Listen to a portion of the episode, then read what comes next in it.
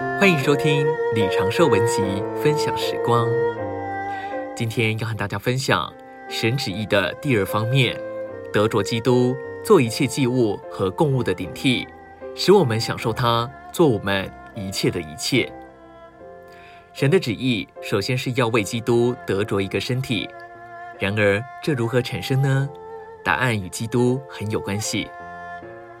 希伯来书十章五节说。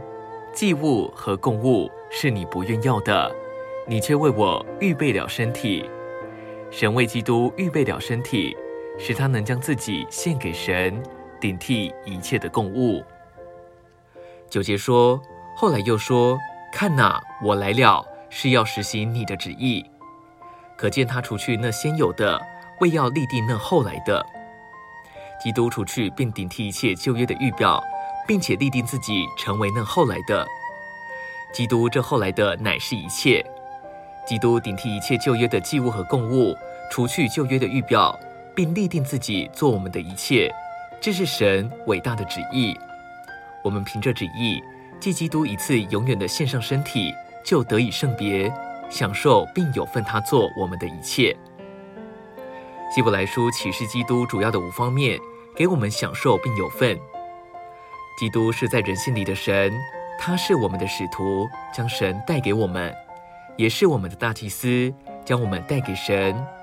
他是新约一切的丰富内容遗赠，他是跑完了赛程的先锋完成者。